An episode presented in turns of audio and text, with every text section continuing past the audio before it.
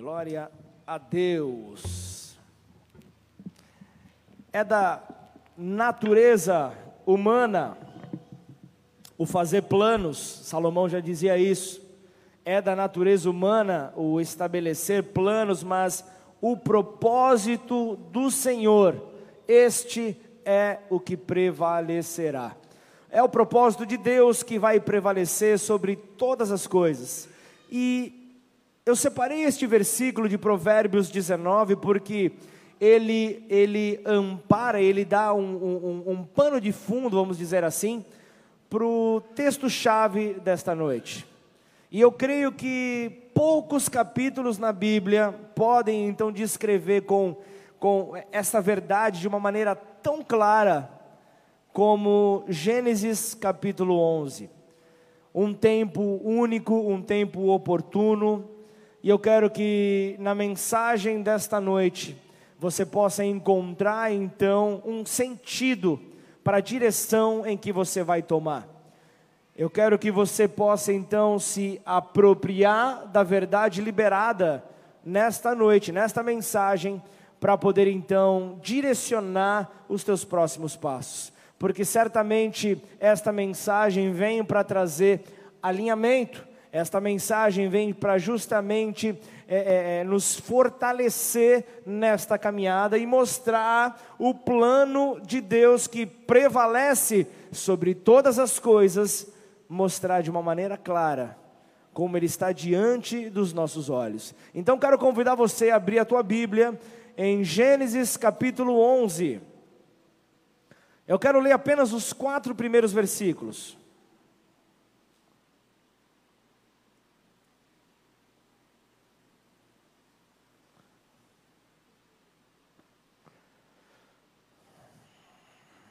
Olha o que, que o texto diz aqui, se você não achou, acompanha no telão, por favor. Ele diz assim, ó: Ora, em toda a terra havia apenas uma linguagem e uma só maneira de falar. Sucedeu que, partindo eles do Oriente, deram com uma planície na terra de Sinar e habitaram ali. 3. E disseram uns aos outros: Vinde, façamos tijolos e queimemo-los bem. Os tijolos serviam-lhes de pedra e o betume de argamassa. Disseram: Vinde, edifiquemos para nós uma cidade e uma torre, cujo topo chegue até os céus e tornemos célebre o nosso nome, para que não sejamos espalhados por toda a terra. Até aqui. Se você puder nessa hora, põe a mão sobre a tua Bíblia, feche os seus olhos, vamos orar.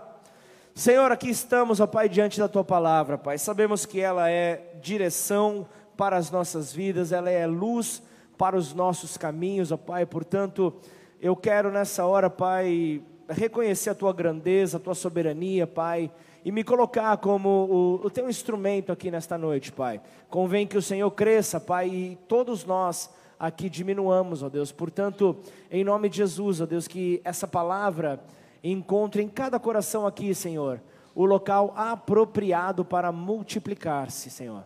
Em nome de Jesus, ó Deus, como igreja, nós queremos, ó Deus, compreender a nossa chamada, Pai. Nós queremos compreender, Deus, a nossa missão. Sabemos, ó Deus, que, que, que há a multiforme face do, do Espírito do Senhor sobre a terra. Sabemos que, que ninguém, ninguém fica sem uma casa espiritual para poder congregar, por não encontrar algo, algo que é uma casa que possa então suprir aquilo que Deus tem para a vida de cada um. Portanto, em nome de Jesus, que nós entendamos, ó Deus, que quem precisa mudar não são as igrejas, mas somos nós, ó Pai. Somos nós, em humildade, nós nos colocamos diante do Senhor para reconhecer que nós precisamos controlar todo o orgulho, todo o ego que insiste, como cantamos aqui, a alma que insiste em ficar nesse turbilhão nós queremos ser, sermos livres, ó Pai, nesta noite, Pai. Portanto, Toma o teu lugar aqui, Pai, e fala conforme a tua vontade para nós, Senhor, e que não haja resistência, Pai, da nossa parte, mas antes, com liberdade, que o Senhor possa se manifestar aqui e encher esta casa com a tua glória, em nome do Senhor Jesus. Amém. Glória a Deus.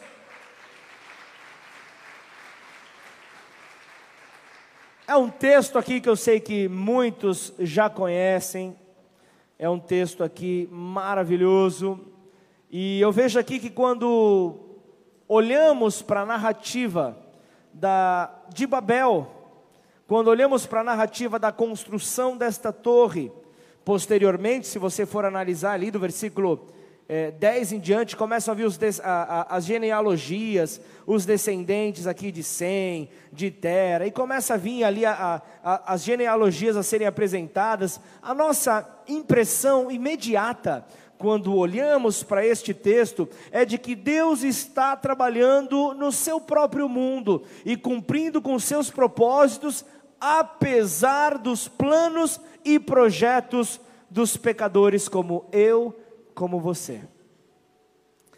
E existem dois episódios marcantes no início da humanidade.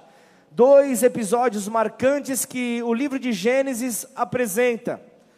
Que há algo comum entre si, entre esses dois episódios. O primeiro episódio é a Torre de Babel, que nós lemos aqui. O primeiro episódio retrata justamente isso, a tentativa de alcançar os céus e você vai entender o que fez o povo chegar até este ponto. O que é que fez o povo chegar então até este desejo pela construção de uma torre cujo topo alcançaria os céus.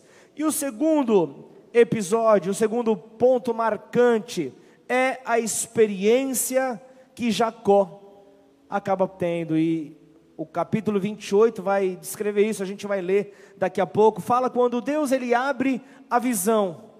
Falei um pouco sobre isso no momento da nossa adoração, mas é o momento onde Deus abre a visão espiritual de Jacó para que ele pudesse ver então ali uma escada diante dos seus olhos que vinha dos céus em direção à terra, onde anjos subiam e desciam, mostrando ali a soberania dos céus, mostrando ali a soberania de Deus sobre todas as coisas. E uma das direções que Deus deu para o seu povo é: sejam férteis, multipliquem-se, povoem a terra, espalhem-se pela terra. Essa foi a direção que Deus deu ao povo. Era era para fazer filho, era para se multiplicar. Deus queria povoar a terra. Só que há um momento aqui que nós vemos que o povo ele paralisa este direcionamento de Deus nas suas vidas. Ainda que Deus houvesse ordenado que eles se espalhassem por toda a terra,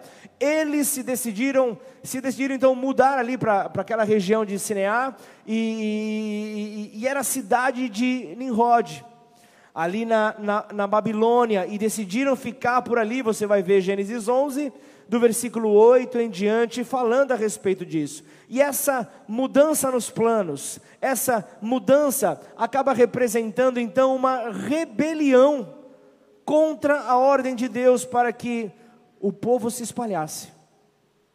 O povo ali, ele estava indo contrário à vontade de Deus, eles queriam ficar concentrados, eles queriam ficar juntos, eles não queriam agir conforme Deus havia direcionado, porque não entendiam o direcionamento de Deus. Então, tudo leva a crer que aquele que foi o, o cabeça do plano da torre, o, o, o construtor dessa torre, Nimrod, ele desejava então ver então a, a, essas pessoas ali sobre o seu domínio na sua cidade. Então Nimrod teve então esse, esse, esse plano. Então essa torre que eles começam então a construir ali em Babel era uma estrutura conhecida como zigurate, que era, era parecido a uma pirâmide, era algo parecido a uma pirâmide, exceto exceto pelo fato de que a cada nível acima era menor, e então era como que criando uma sucessão de degraus, era ali, era, era como se fosse uma grande escada em direção aos céus, e, e, e, e no topo, o lugar onde, onde era o topo então dessa torre, era o lugar onde exatamente ficava o santuário consagrado a um Deus ou Deus ali, com o D minúsculo. Então era onde havia a idolatria. Então, ao construir essa estrutura, as pessoas elas não estavam tentando subir até o céu para destronar Deus. Eles, eles estavam então ali desejosos por querer subir até o mais alto lugar, para que, para que o, o Deus ou a deusa descessem para poder então se encontrar com eles. O fruto ali da sua adoração pudesse então receber ali o seu Deus ou a sua deusa. Então, diante desse projeto horroroso, que, que Nimrod apresenta, é, apresenta, foi uma declaração de extrema arrogância, de guerra contra Deus. Foi uma ação ali vinda por este por esse grande líder da época, justamente ali para se recusar a seguir a direção que Deus havia dado para o povo. Então, você vê ali que há, há uma, uma, uma ideia, vem um plano, vem ali um plano horroroso para poder então centralizar o povo ali. Era juntar pessoas da mesma ideia era, era juntar pessoas ali sobre o mesmo plano, era juntar pessoas sobre uma mesma estratégia demoníaca. E então o que, que nós vemos aqui quando homens desprezam a lei de Deus, quando homens desprezam a graça de Deus e acabam então exaltando a si mesmos, e o que, que nós podemos ver que acontece? É questão de tempo, a catástrofe é revelada, a catástrofe torna-se então inevitável diante desse desprezo, diante então dessa conduta contrária à vontade de Deus. Então nós vemos que esse é o retrato e nós não sabemos ali, é, não há grandes detalhes, mas certamente motivados talvez por medo, motivados talvez por orgulho, acabavam de, é, há pouco tempo vi, vi, viveram então é, um dilúvio, é, gerações passadas acabaram sofrendo ali é, é, com essa destruição, então eles decidiram construir esta torre, decidiram construir este grande zigurate, destruir, é, construir então esta torre e destruir então o plano de Deus para a vida deles. Só que mais do que isso, eles decidiram fazer o nome deles poderosos. Decidiram fazer com que o nome deles fosse conhecido. Eles queriam ali sucesso. Eles queriam que o nome dele fossem conhecidos justamente por causa da sua rebelião a sua rebelião mais o nome, eles achavam então que eles teriam tudo, diante então dessa postura, diante então dessa conduta deles, então, o nome conhecido diante de todos.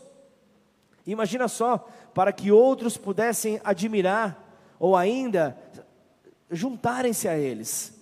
Esse era o desejo do povo. Então, ao fazer isso, o que, que o povo estava fazendo ali, como Gênesis 3,5 fala? Serão como Deus. Eles imaginavam então que, ao chegar ao topo, ali próximo aos céus, eles achavam então que eles seriam como Deus.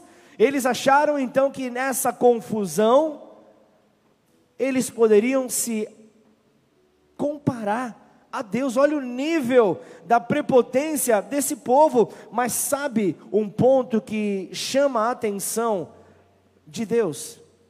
Gênesis 11, 6 diz que era um só povo. A Bíblia diz aqui que havia unidade, havia um propósito único entre eles e todos se mobilizavam para ver esse propósito se concluir. Todos se mobilizavam então, falavam a mesma língua, é isso que o texto diz. Havia concordância, havia comunicação entre o povo, só que o problema é que eles estavam motivados por um só espírito de orgulho. Eles estavam motivados pelo orgulho, pelo desejo instigante de se tornarem famosos, de se tornarem conhecidos. Só faltava a aprovação de Deus, que eles não teriam. Só faltava isso, porque eles chamaram a atenção de Deus. Provérbios 16, 18 diz que a soberba precede a ruína e a altivez do espírito a queda. Então esse texto está dizendo que primeiro vem o orgulho, primeiro vem o orgulho e depois a queda. E quanto maior for o ego, quanto maior for então a, a, a sua prepotência, maior é o tombo, maior é a queda, maior é a vergonha. E essa a declaração arrogante feita ali em Babel, subamos, ela foi prontamente respondida pelos céus, quando você vê então a trindade dizendo: desçamos.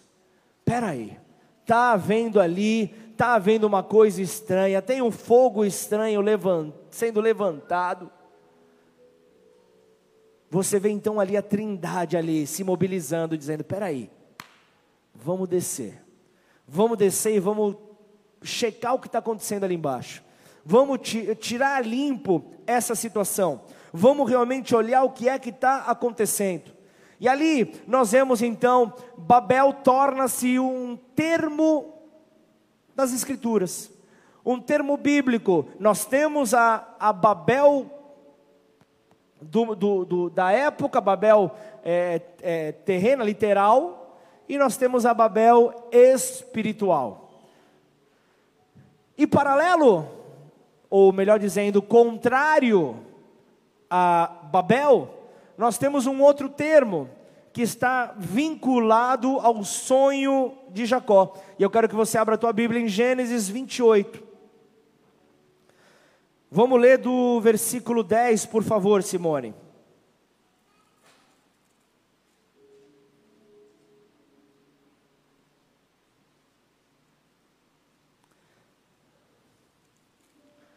Achei uma versão diferente aqui.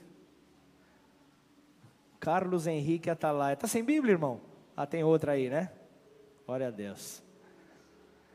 Gênesis 28, no versículo 10, olha o que, ele fala. Eu vou ler aqui nessa versão, na tradução, linguagem de hoje. Jacó está saindo da sua terra, mas Deus aparece a ele e repete a promessa que já tinha feito a Abraão e a Isaac. Mesmo na Mesopotâmia, Deus estará com ele, pois é por meio de Jacó que Deus vai cumprir as suas promessas. Aí você vai ver então, Jacó ele sai de Berseba a fim de ir para Arã. De tardinha ele chegou a um lugar sagrado e passou a noite ali. Pegou uma pedra daquele lugar para servir como travesseiro e se deitou ali mesmo para dormir. Então Jacó sonhou. Ele viu uma escada que, que ia da, da, da terra ao céu e os anjos de Deus subiam e desciam por ela. O Senhor Deus estava ao lado dele e disse: Eu sou o Senhor, o Deus do seu avô Abraão, o Deus de Isaque, o Deus, o, o seu pai. Darei a você e aos seus descendentes esta terra onde você está deitado. Os seus descendentes serão tantos como o pó da terra, eles se espalharão de norte a sul e de leste a oeste, e por meio de você e dos seus descendentes eu abençoarei todos os povos do mundo. Eu estarei com você e protegerei em todos os lugares aonde você for, e farei com que você volte para esta terra. Eu não o abandonarei até que cumpra tudo o que lhe prometi. Quando Jacó acordou, disse assim: De fato, o Senhor Deus está nesse lugar. Certamente, se ele estivesse aqui neste altar, ele falaria isso. Igreja Bola de Neve, Deus está neste lugar. Posso ouvir um amém? E aí então eu vejo aqui ele dizendo: Aí ficou com medo e disse: Este lugar dá medo na gente.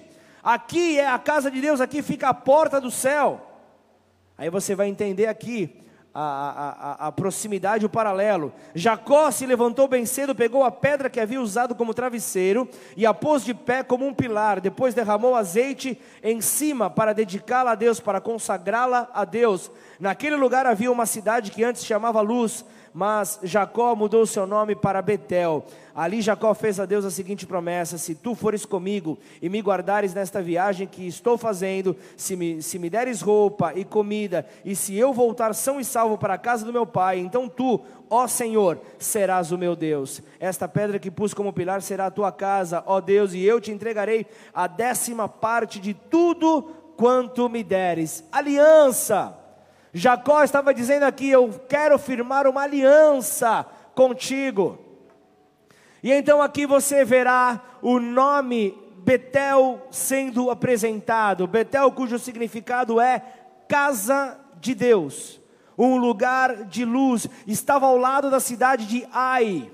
Era a cidade cujo significado era ruínas. Então a luz estava ao lado das ruínas. Então vamos lá.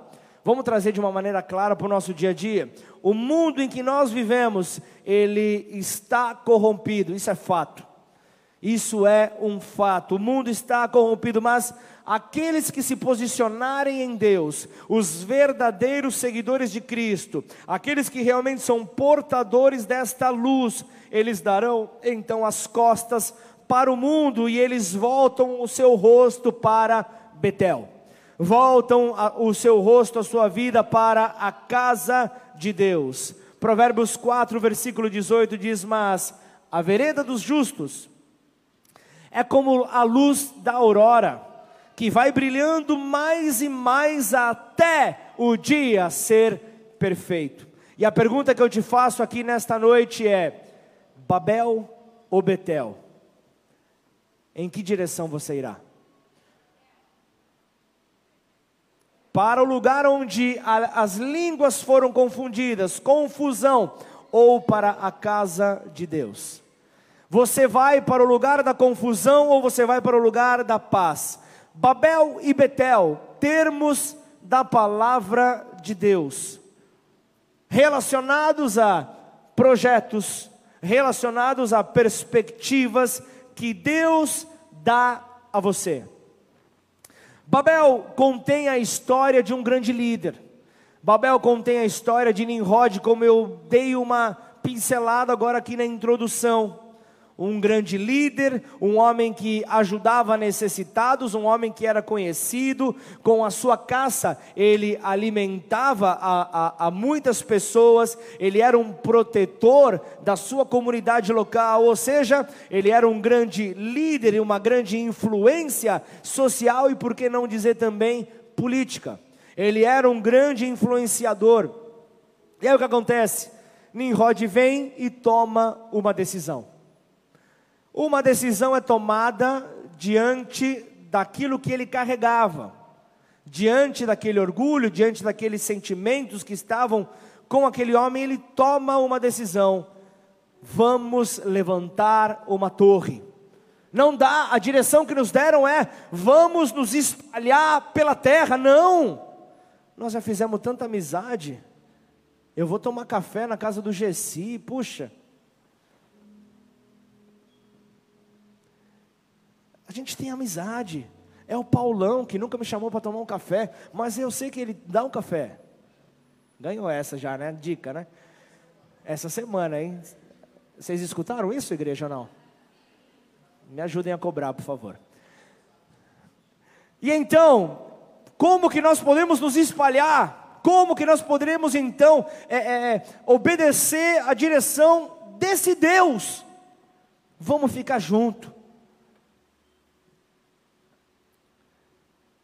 Então Nimrod foi aquele ali que já logo criou a, a, a bolsa maná.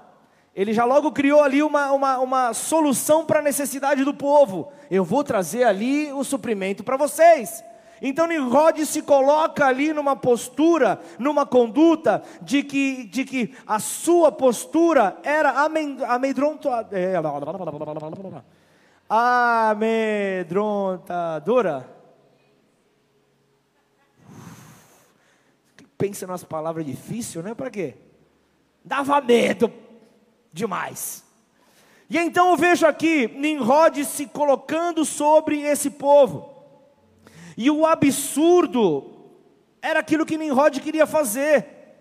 Mas a questão aqui é que é algo prático para os nossos dias. Quer saber de uma coisa, Sandrinho? Quando os justos se calam, quando os justos se calam, aqueles que possuem a resposta, quando aqueles que possuem a solução contra Babel se calam, os Nimrodes aparecem.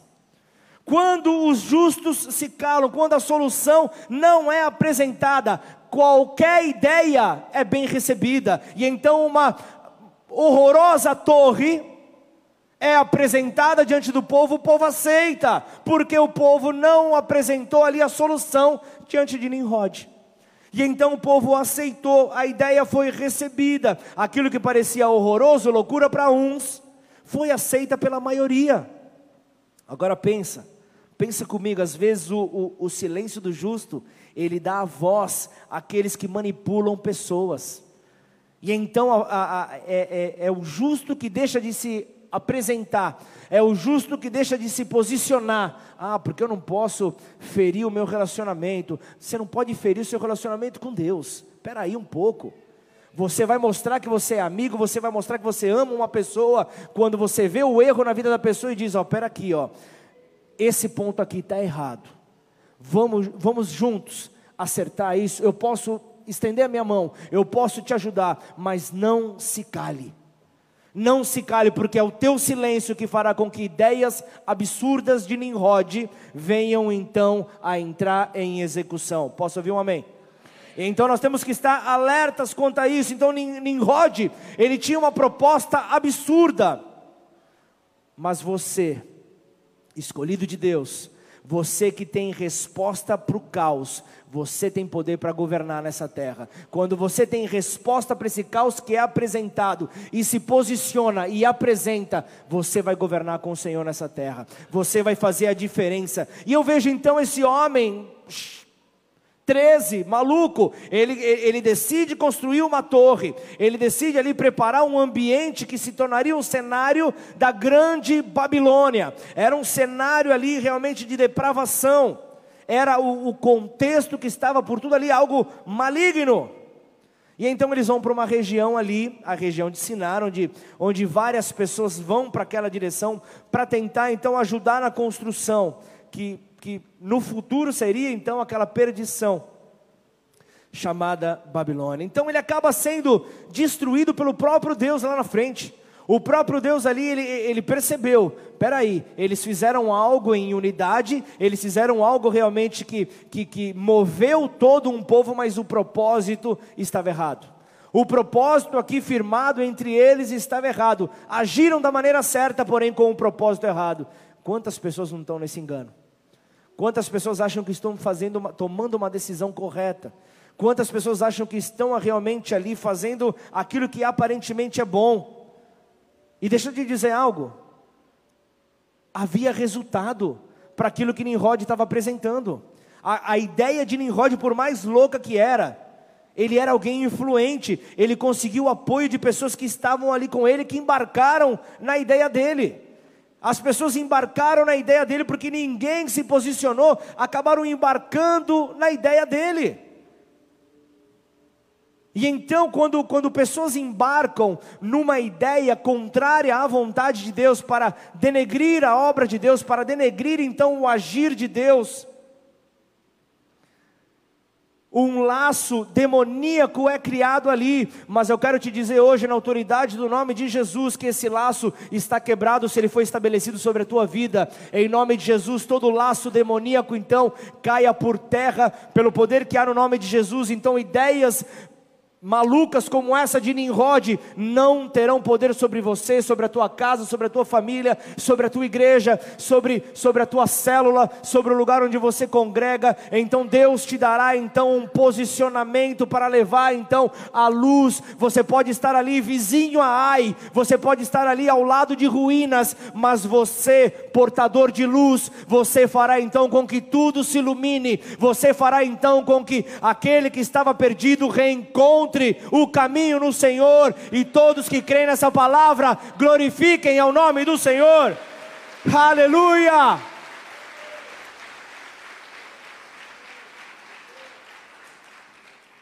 Quando você se cala, muitos Nimrodes aparecerão. O que, que isso quer dizer, pastor? Propostas indecentes propostas indecentes aparecerão. Então muitos acabam entrando nessa barca furada que não vai te levar para lugar nenhum. Sabe por quê? Porque aqueles que têm projetos dos céus, aqueles que têm projetos de Deus, aqueles que têm propostas com coerência, propostas inteligentes, acabam se calando diante dessas propostas absurdas. acabam se silenciando diante dessas propostas absurdas. E Nimrod era esse. Nimrod era esse que pressionava. Nimrod era esse que dava medo nas pessoas. Era alguém inteligente. Não, não, não podemos deixar de negar isso. Era alguém, é, de reconhecer isso, melhor dizendo. Era alguém inteligente no seu plano. Babel, cujo significado é uma, é, é, é, entre, entre tantos, é uma porta de acesso ao céu. Então ele estava oferecendo ali uma alternativa para chegar ao céu.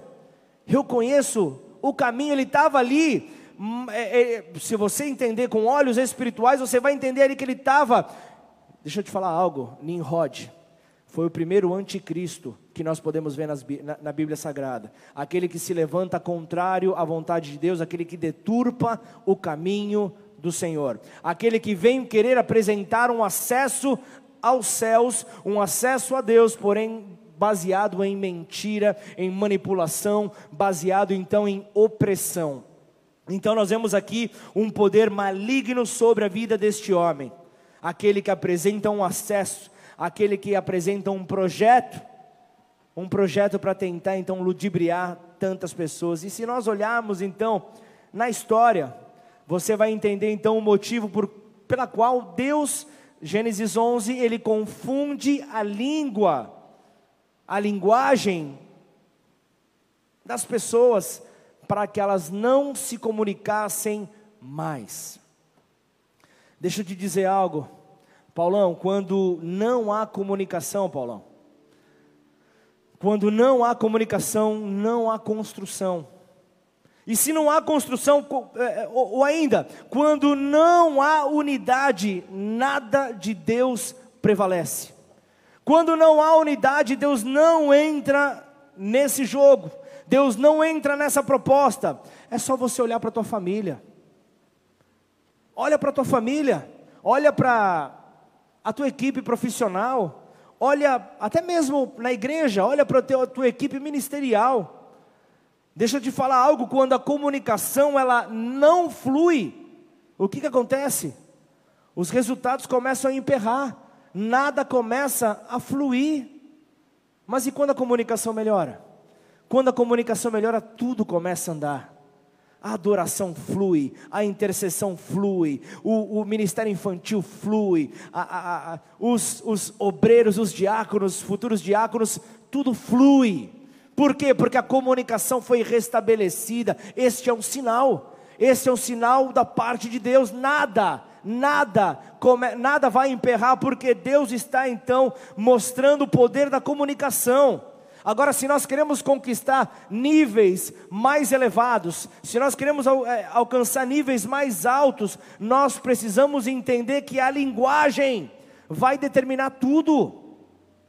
A linguagem vai determinar todas as coisas. Então, perceba, perceba que quando Deus dá um sonho a Jacó, perceba que quando Deus dá um sonho a este homem, de anjos subindo e descendo, quando termina o sonho, ele pega então o azeite, ele pega ali no, como que em um ato profético, sobre a rocha que lhe dava descanso.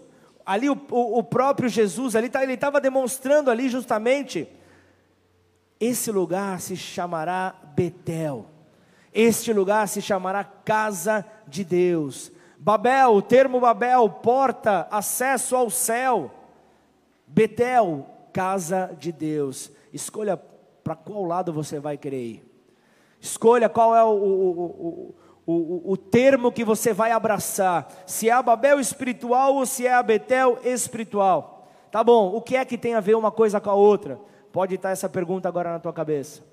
O que é que tem a ver uma coisa com a outra? Que Betel, Betel é a solução para Babel.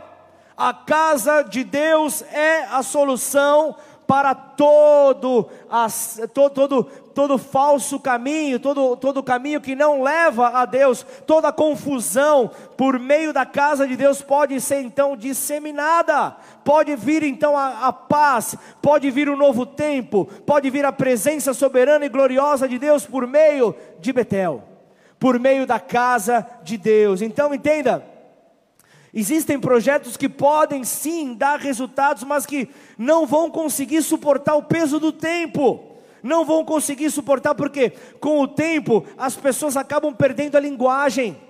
É por isso que nós de tanto em tanto nós nos alinhamos, de tanto em tanto nós certificamos isso, porque se é um, se é um projeto do homem ou se é um projeto de Deus, há uma longa distância entre um e outro. Mas entenda que o tempo, o tempo ele faz isso. Ah, começa ali a, a haver uma confusão na linguagem, porque eu vejo que, que, que Muitas vezes, assim, quando isso acontece, é porque pessoas foram preparadas por homem, pessoas foram preparadas ali por um plano de um homem. E deixa eu te dizer algo, você vai entender que não há nada errado em planejar, não há nada errado em ter projetos, não há nada errado em um homem sonhar, em a mulher sonhar, não há nada de errado. Você pode ter ideias extraordinárias, não é pecado isso. Não tem problema algum, só que você precisa entender que ideias, quando elas partem da terra, elas são momentâneas, elas são sazonais. Você vai entender ali que a ideia, quando ela parte ali da terra, ela tem um determinado período, ela tem um prazo de validade. Agora, Betel não. Agora, com Betel é diferente, porque é um projeto que vem do céu. É um projeto que vem da parte de Deus, anjos subindo e descendo estabelecendo uma conexão. Anjos subindo e descendo, estabelecendo uma conexão com os céus. O que eu quero com esta mensagem é te mostrar é, é, é justamente que você pode sim ter os teus projetos, você pode sim ter os teus sonhos, e ainda assim estar confundindo com projetos de Deus, com sonhos de Deus para a tua vida. É algo muito tênue. É uma linha muito tênue. Você pode ainda é, ter projetos de Deus e estar confundido com projetos teus. É algo muito, muito tênue. Você pode ter os seus sonhos, você pode lutar pela sua causa, mas quando você percebe que a partir do momento que você está lutando a causa de Deus, os projetos de Deus, você começa a viver algo extraordinário. Você fica como o Salmo 126, como os que sonham. Você não sabe se está acordado, se está dormindo, porque é algo que nem olhos viram, nem ouvidos ouviram. É algo sobrenatural, é algo além do natural, é algo extraordinário. É isso que Deus tem preparado para o seu povo. Mas deixa eu te dizer algo: quando eu faço aquilo que eu estou fazendo, quando eu faço aquilo que eu, melhor dizendo, aquilo que eu estou querendo, quando eu faço ali os, os meus sonhos, os meus projetos, eu vejo um Deus de amor sim que me abençoa. Eu vejo sim um Deus que me abençoa, um Deus que vai lá e fala: vai filho, faz ali o teu querer, mas tem uma diferença enorme quando eu estou com Betel. Eh, tem uma diferença quando eu faço aquilo que Deus está me pedindo. Sabe o que acontece? Ele entra com o investimento, ele se torna um patrocinador, ele se torna o maior investidor, porque o nome dele é que vai ser glorificado, é o nome dele que vai ser engrandecido. Você vai ser apenas um instrumento, você vai ser apenas aquele que vai conectar pessoas, você vai ser aquele apenas que vai ver então os resultados acontecendo, mas o nome dele vai ser exaltado sobre todas as coisas, e isso nós não podemos deixar de fazer para a glória dele, em nome de Jesus. E se você começar a notar isso, você vai ver a história bíblica como na história da nossa igreja aqui em Ribeirão Preto. Nós temos 10 anos como igreja, temos muitos aqui que estão desde o começo, me receberam no primeiro encontro aqui na igreja. Isso é algo natural, mas é algo que, que com o agir de Deus se torna sobrenatural. Então, nesses 10 anos foram muitas experiências, muitas provas, foram muitas lutas ao longo do tempo. Não teve como deixarmos então de perceber isso, de notar isso. Mas deixa eu te dizer algo. Denise, o desejo por salvar vidas, o desejo por querer ver novos trabalhos abertos, a cada dia aumenta mais. A cada dia cresce mais no, dentro de nós. A cada dia nós desejamos mais e mais alcançar pessoas.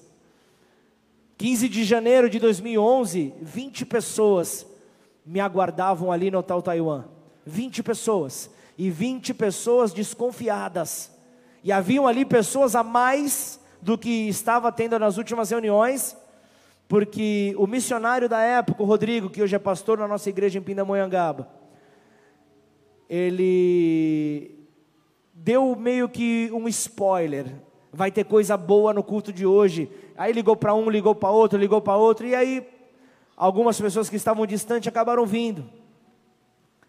Mas 20 pessoas desconfiadas. 20 pessoas que, que olharam e falavam: tá bom, o que te traz aqui? O que te traz aqui? Nós precisamos entender. E sabe de uma coisa? Antes, antes da pessoa seguir, antes da, da, das pessoas é, é, é, obterem ali é, um, um, uma visão de um futuro, eu pude então me apresentar a elas. E ali eu mostrei onde é que o meu envio estava escorado. Aonde é que o envio estava então apoiado? Então, diante desta missão, é que, primeiramente, com respeito pela minha pessoa, a missão se tornou algo muito fácil. E então, a cada semana, Deus ia acrescentando pessoas para esta obra. E hoje, 10 anos, agora em maio fazemos 11 anos. Hoje nós somos centenas de pessoas. Hoje aqui nós, nós, nós vemos. Quem estava ontem aqui na, no, no culto de mulheres? Você está vendo que tem, eu tenho certeza que tem um grupo de WhatsApp que elas falam entre elas, porque ontem a igreja estava cheia, só de mulheres. Tinha uns homens também que estavam no meio. Eu sei que nós estamos ainda num período, e guarda algo no teu coração, uma pausa nessa mensagem, pra, já para concluir. Sexta-feira tivemos uma excelente notícia depois de dois anos, dois anos e pouquinho. As máscaras foram liberadas, mas respeite, respeite aquele que decidir usar a máscara ou não, independente da decisão que essa pessoa tomar, que ela possa ser, ser, ser acompanhada do devido respeito porque esse é o nosso papel como igreja, esse é o nosso papel como cidadão nessa cidade. Nós entendemos que um, um grande passo nós demos, então vamos fazer a nossa parte para que justamente nós possamos ver essa doença, esse vírus desaparecer. Não vamos complicar mais, não vamos exagerar, mas vamos buscar cada dia mais realmente entender o que Deus tem por meio deste momento. Eu sei que, que, que muitos eh, dizem que a retirada das máscaras está associada com questões políticas. Eu não vou jamais entrar nesse mérito no altar, porque o altar do Senhor, ele é feito para a pregação da palavra de Deus. Posso ouvir um amém? Se você então me vê aqui fazendo qualquer tipo de defesa aqui, você, você tem total liberdade de dizer, pastor, o teu, o, a tua missão nesse altar é pregar a palavra de Deus. A tua missão sobre, sobre, sobre este púlpito é pregar a palavra de Deus. Se você quer fazer qualquer outro tipo de comentário, encontre o momento apropriado, encontre o local apropriado, a reunião apropriada para que isso aconteça. Amém ou não? Então foi dessa maneira que a missão foi então compartilhada, porque primeiramente as pessoas me aceitaram. Então entenda que você precisa ser aceito para que então aquilo que você carregue seja algo natural. Seja algo natural, as pessoas vão caminhar contigo por meio da verdade que você carrega. Vai ser Babel ou vai ser Betel. Você vai revelar o que você carrega. Então entenda que a cada ano que passa, a igreja é então tomada por essa alegria. Vemos grandes testemunhos acontecendo. Tem um testemunho aí que já está é, é, é, engatilhado que vocês vão ver como Deus continua curando. Já marcou, Diego? Glória a Deus. Não foi com o Diego, mas é por meio da, da vida do Diego que tem esse testemunho. Deus é fiel. Ele continua sendo bom, ele continua sendo Deus. Então não limite a sua oração Agora, quando você tem um projeto que nasce na terra, você pode ter pessoas ao seu lado, você pode ter pessoas com você, mas com o tempo e com o desgaste, que é muito grande, é difícil sustentar um projeto por um longo período de tempo. Mas quando você tem uma ideia que vem de Deus, um projeto, um plano que vem do céu, o próprio Deus a sustenta. O próprio Deus coloca então a sua mão. Então tá, pastor, como é que você aguenta? Você está à frente então dessa obra, tem acusação, tem mentiras, tem, tem é, é, é ofensas. A resposta está aqui. O plano não é do Pablo, gente, pelo amor de Deus, o plano não é da Juliana. O plano é de Deus, o plano não é meu, o plano não é seu, o plano é dele. A obra é dele. O que Deus falou para mim muito claro no primeiro dia: só prega a palavra, o resto é comigo. Só prega a palavra, você não precisa fazer mais nada. E como assim? Como assim, Deus? Não faz mais nada. Você pode atrapalhar, Pablo. É bom ouvir isso de Deus, né? Você pode atrapalhar se você pôr a tua mão, você pode pôr tudo a perder. Só fala a minha palavra. É isso que Deus está dizendo para você nesta hora. Casa de Deus. Será que essa mensagem está trazendo clareza para alguém nessa noite? Essa mensagem tem que estar tá trazendo clareza para alguém. Essa mensagem tem que estar tá direcionando alguém. O mundo ele está difícil, tá? O mundo vai melhorar? Não, não vai. A tendência bíblica é que dias piores virão. Mas sabe que Jesus nos traz uma esperança? João 17, versículo 15, ele diz: Eu não peço, eu não peço que você tire a igreja bola de neve do mundo, eu não peço. Eu não peço isso, isso eu estou trazendo numa versão totalmente atualizada do Pablo, tá? Mas eu não peço que os tire do mundo, e sim que os guarde do mal. Jesus sabia que o mundo ia de mal a pior, mas uma coisa que ele, que ele, que ele clamava ao Pai era que o mal não tenha poder sobre eles. Então entenda bem: sonhar não é errado, sonhar não é errado, ter projetos não é pecado. Seja fértil nisso, seja realmente poderoso nisso. Desejar conquistas profissionais, desejar um bem material, conquistas pessoais, não é errado. Não é errado você estabelecer esse plano, pedir direcionamento para Deus, mas aprenda. Aprenda que quando você decide viver os planos de Deus, isso é Betel. Quando você decide viver então a casa de Deus, não tem prazo de validade.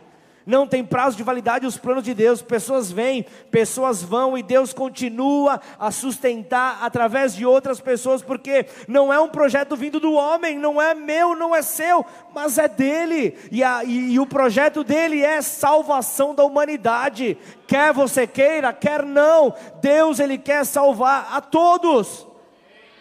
Deus ele quer salvar a todos. Deus ele, Deus ele quer salvar o Lula e ele quer salvar o Bolsonaro também. Ele quer salvar todos, Ele quer salvar eu, Ele quer salvar você. Então vamos parar de ser juiz, vamos parar de querer ter ali a nossa régua de medir e achar que nós sabemos de tudo, porque isso está mais para Babel do que para Betel. E, e, e nesses tempos eu nunca vi tanto analistas políticos, analistas é, é, de guerra. Vocês sabiam que nós temos analistas de guerra entre nós?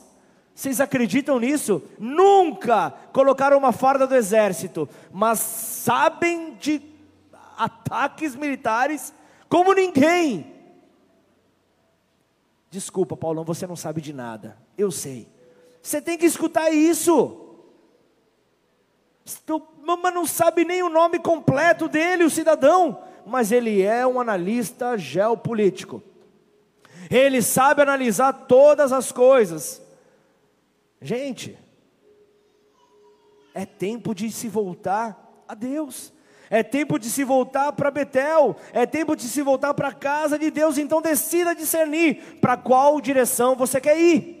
Decida então discernir qual é o propósito de Deus para a tua vida nesta cidade. Por que, que Deus te colocou aqui? Por que, que Deus te colocou em, em, em Ribeirão Preto? Por que, que Deus te colocou em Jardinópolis, em Batatais? Por que, que Deus te colocou é, é, é, é em Serrana? Deus te colocou em Luiz Antônio? Deus te colocou em Sertãozinho? Por quê?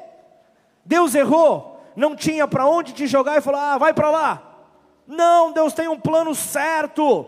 Deus ele não erra para onde ele aponta, ele paga a conta.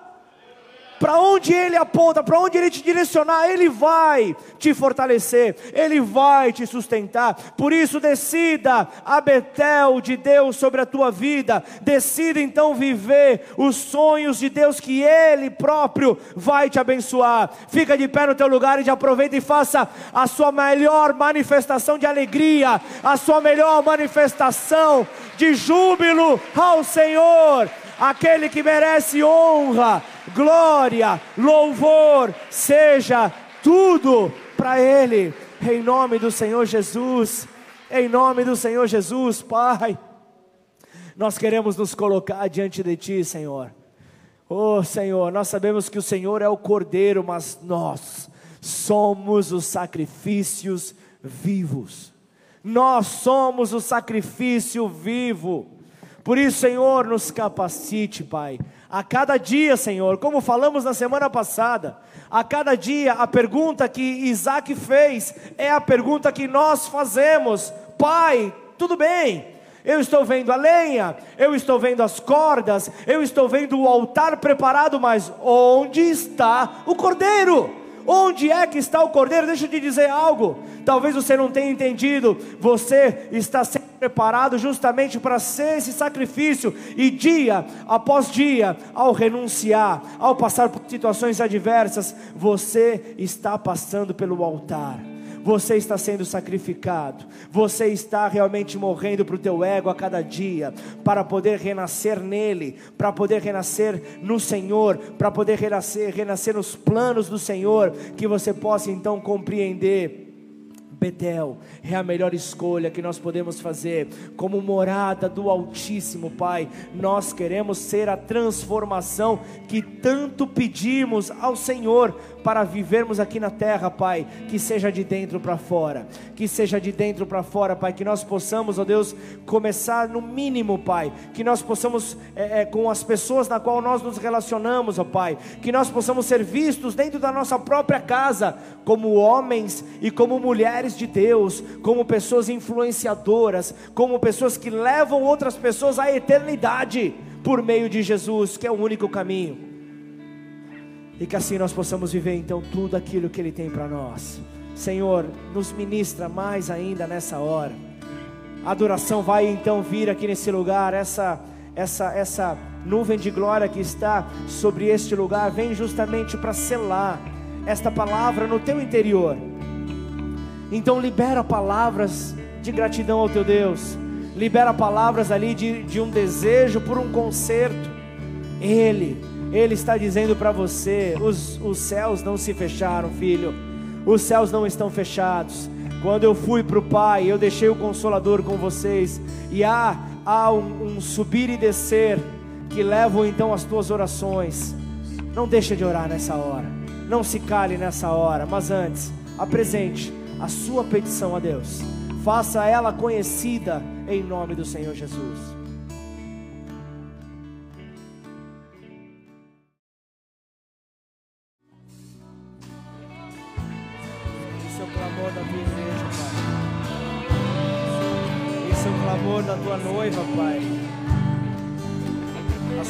Noiva pede, Pai, para que o teu espírito possa descer como prometeste, Pai. Como foi em Pentecostes, Senhor, visita nosso Deus.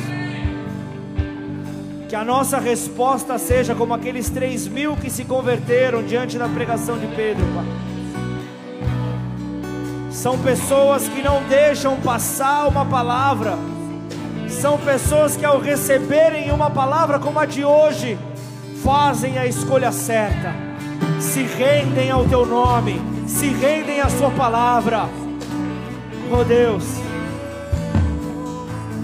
Remove, Pai, remove, Senhor, todo o orgulho, Senhor, do nosso meio, Pai. Remove, Senhor, toda toda autojustificativa, Senhor. Temos muitas.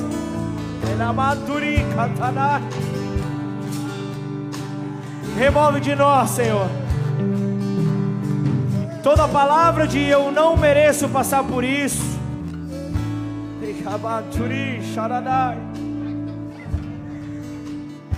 O processo faz parte, filho de Deus. O processo faz parte para viver então o propósito. Seja forte durante o processo. Seja forte durante o processo.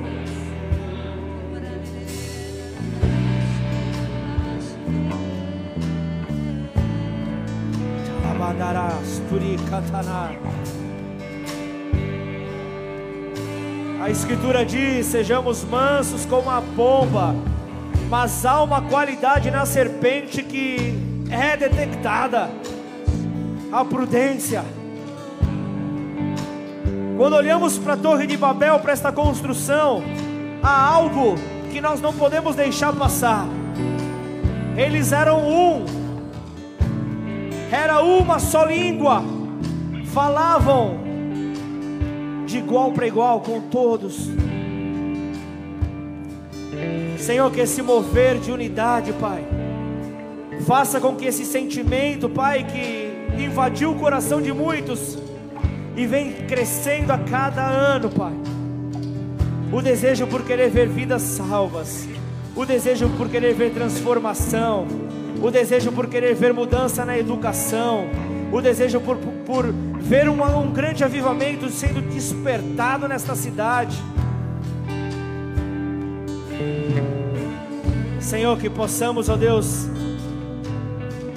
entender que nós somos um reino, Pai. Não importa, Senhor, do que é feita a placa de uma igreja, não importa, Senhor. Que nós saibamos, ó Deus, onde nós somos colocados, ó Pai, e que nós possamos dar frutos nesse lugar, Pai. Oh Deus, e o Senhor a cada dia acrescentará vidas que serão salvas, e algumas serão direcionadas para outros lugares, e tudo bem, porque o Senhor é Deus e Ele é soberano. Nos dê maturidade, Senhor Fecha os nossos lábios na hora que o nosso ego pedir para que nós nos expliquemos, ó Pai. Na hora que nós vamos desejar nos justificar, Senhor, fecha os nossos lábios. Que nós saibamos que existe um justo juiz que luta pela nossa causa. E assim, Senhor, revestidos desta verdade, será natural a escolha por Betel. Betel será o lugar onde o Senhor será revelado em nós e através de nós. Por isso que nós não venhamos então a ceder, ó Pai, a toda a sensualidade, Pai, a toda falsidade que Babel traz, a toda confusão, Senhor Sabemos, ó Deus, que minrodes são levantados todos os dias para confundir aqueles que são separados. Senhor, é, é a tua palavra, Pai, que nos faz sair de todo e qualquer tipo de tentação que o nosso adversário traz sobre nós, toda confusão, Senhor. Quando sabemos quem somos para Deus, qual é a nossa chamada, não importa, não importa a argumentação que trouxerem para você, é uma linda torre, faremos o mais avançado que há, chegaremos ao topo dos céus, seremos como Deus. Nos abre os nossos olhos, Senhor, e nos faça fugir, fugir, ó, Pai, de propostas indecentes como essas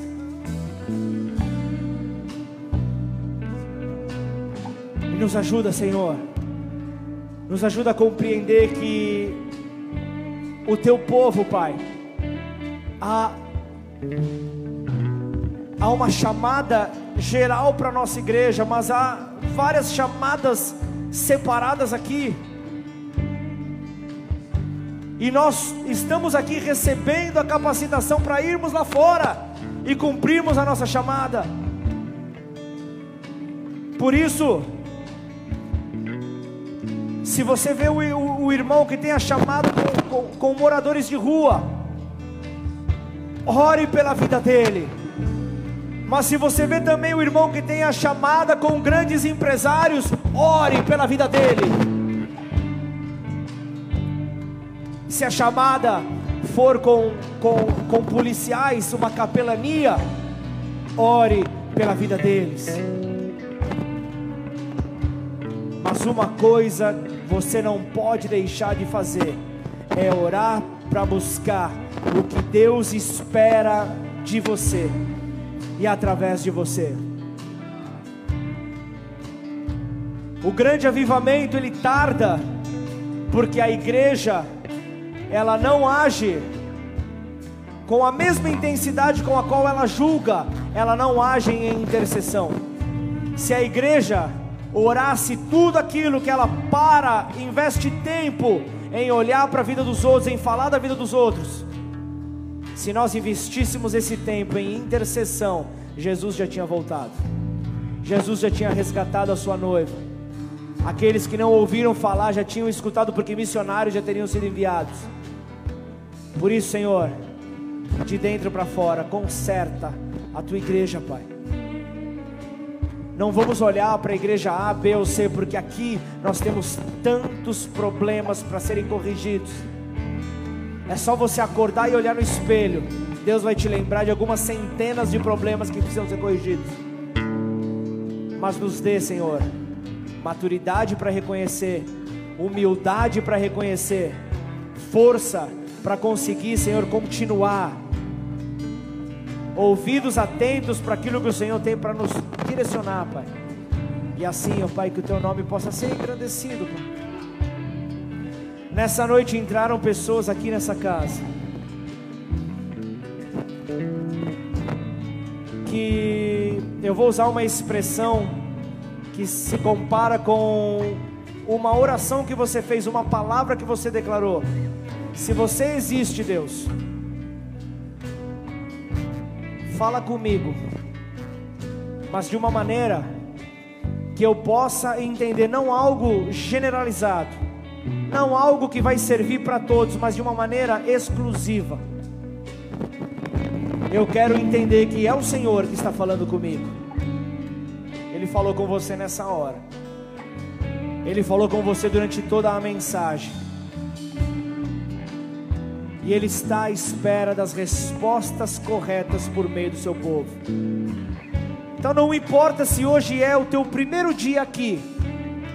Não importa se você está retornando, não importa se você já caminha há muito tempo, mas se você sentiu no, dentro de você, hoje é dia de restabelecer a aliança que eu fiz com Deus, hoje é dia de, de restabelecer o propósito que o Senhor colocou para a minha vida e os meus desejos falaram mais alto, a minha carne falou mais alto.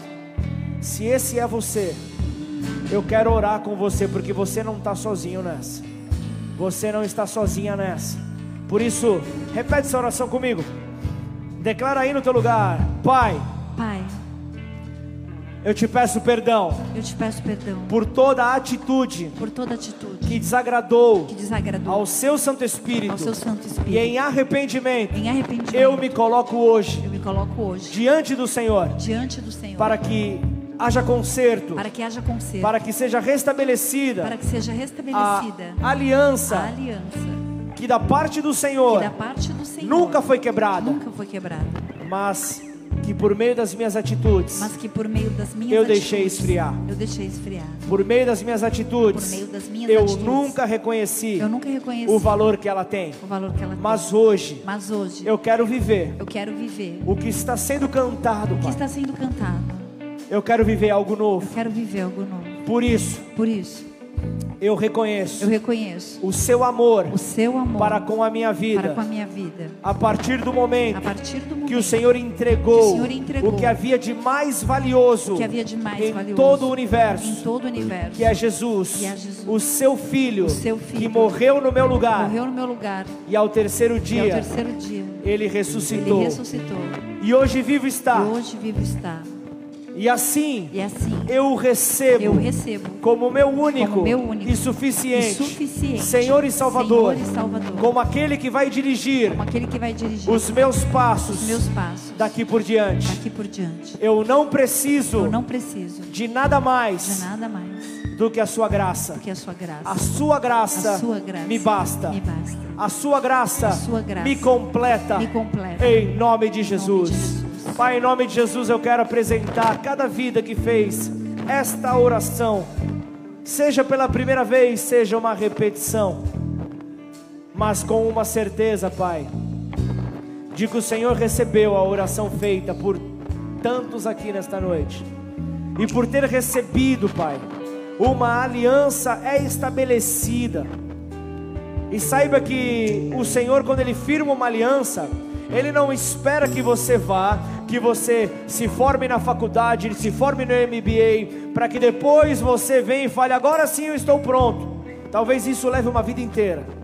Ele espera por pessoas disponíveis. Ele espera por aqueles que dizem: Senhor, esse sou eu. Eu, eu, eu estava cego, mas por meio da tua luz eu voltei a ver.